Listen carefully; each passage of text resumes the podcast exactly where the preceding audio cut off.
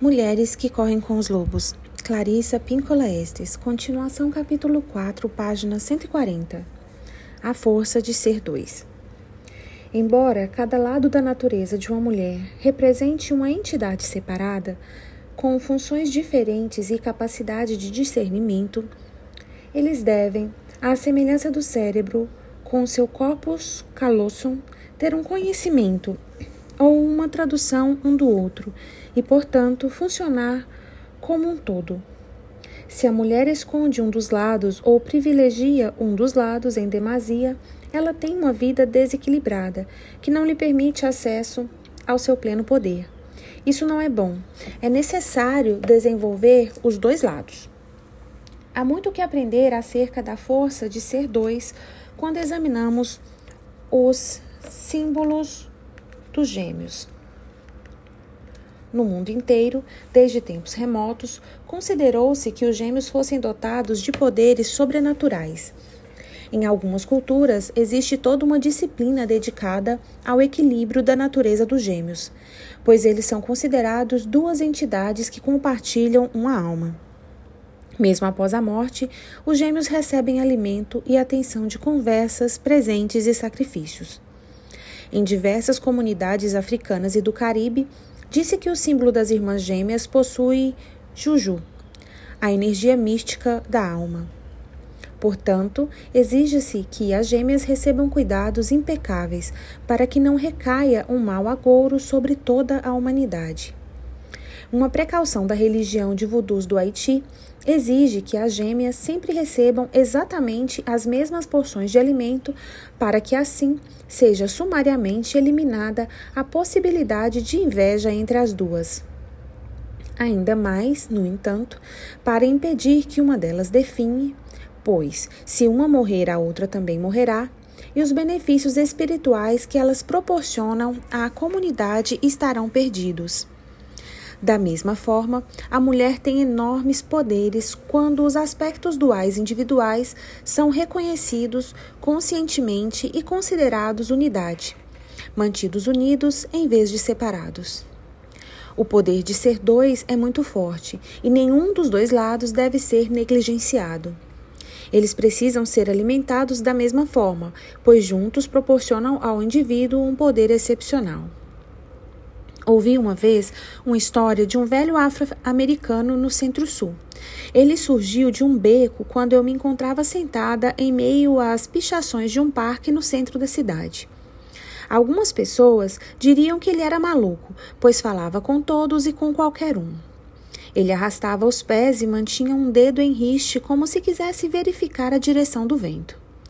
Os quentistas reconhecem que essas pessoas teriam sido tocadas pelos deuses e nós a chamamos de elbuto, a trouxa, porque eles carregam certo tipo de mercadoria e a exibem para quem quiser olhar.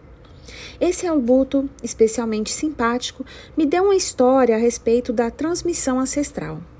Ele intitulou a história de Um pauzinho, dois pauzinhos. Esse é o costume dos antigos reis africanos, sussurrou. Na história, um velho está à morte e chama a família para perto de si. Ele dá um pauzinho curto e resistente a cada um dos seus muitos rebentos, esposas e parentes. Quebrem o pauzinho, determina ele. Com algum esforço, todos conseguem quebrar seus pauzinhos ao meio. E isso o acontece quando uma pessoa está só e sem ninguém. Ela pode ser quebrada com facilidade. Em seguida, o velho dá a cada parente mais um pauzinho. É assim que eu gostaria que vocês vivessem depois que eu me for. Juntem seus pauzinhos em feixe de dois ou três. Agora partam esses feixes ao meio. Ninguém consegue quebrar os pauzinhos quando eles estão em feixes de dois ou mais. O velho sorri. Temos força quando nos juntamos a outra pessoa. Quando estamos juntos, não podemos ser quebrados. Da mesma forma, quando os dois lados da natureza dual são mantidos juntos no consciente, eles têm um poder tremendo e não podem ser fragmentados. É essa a natureza da dualidade psíquica, das gêmeas, dos dois aspectos da personalidade feminina. Sozinho, o self mais civilizado vive bem, mas sente uma certa solidão. Sozinho, o self selvagem também vive bem, mas anseia pelo relacionamento com o outro. A perda dos poderes psicológicos, emocionais e espirituais das mulheres tem como origem a separação dessas duas naturezas e a simulação de que uma delas não mais existia. Essa história pode ser interpretada como um relato sobre a dualidade masculina, assim como sobre a feminina. O homem Manaui tem sua própria natureza dual, o lado humano e o lado cachorro. Sua natureza humana, embora simpática e carinhosa, não lhe basta para ter sucesso na corte. E sua natureza canina, seu lado instintivo, que tem a capacidade de se esgueirar até perto das mulheres selvagens e, com a sua audição aguçada, ouvir seu nome. É o self-cão que aprende a superar as seduções superficiais e a reter os conhecimentos mais importantes. É a natureza canina de Manaus que tem a tenacidade e a audição apurada, os instintos para se enfiar por baixo de paredes e para se encontrar, perseguir e resgatar ideias valiosas. As forças masculinas podem incluir tipos de energia semelhantes à do Baba Azul ou ao do assassino Mr. Fox, e por esse motivo tentam demolir a estrutura dual das mulheres. Esse tipo de pretendente não consegue tolerar a dualidade e procura a perfeição. Procura a verdade única, a substância feminina imutável e inalterável, encarnada na única mulher perfeita. Cuidado! Se você encontrar esse tipo de pessoa, fuja para o outro lado com a maior rapidez possível. É melhor ter um namorado do tipo de Manaui por dentro e por fora.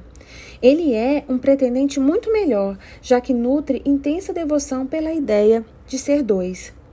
E o poder de ser dois está em agir como uma entidade una.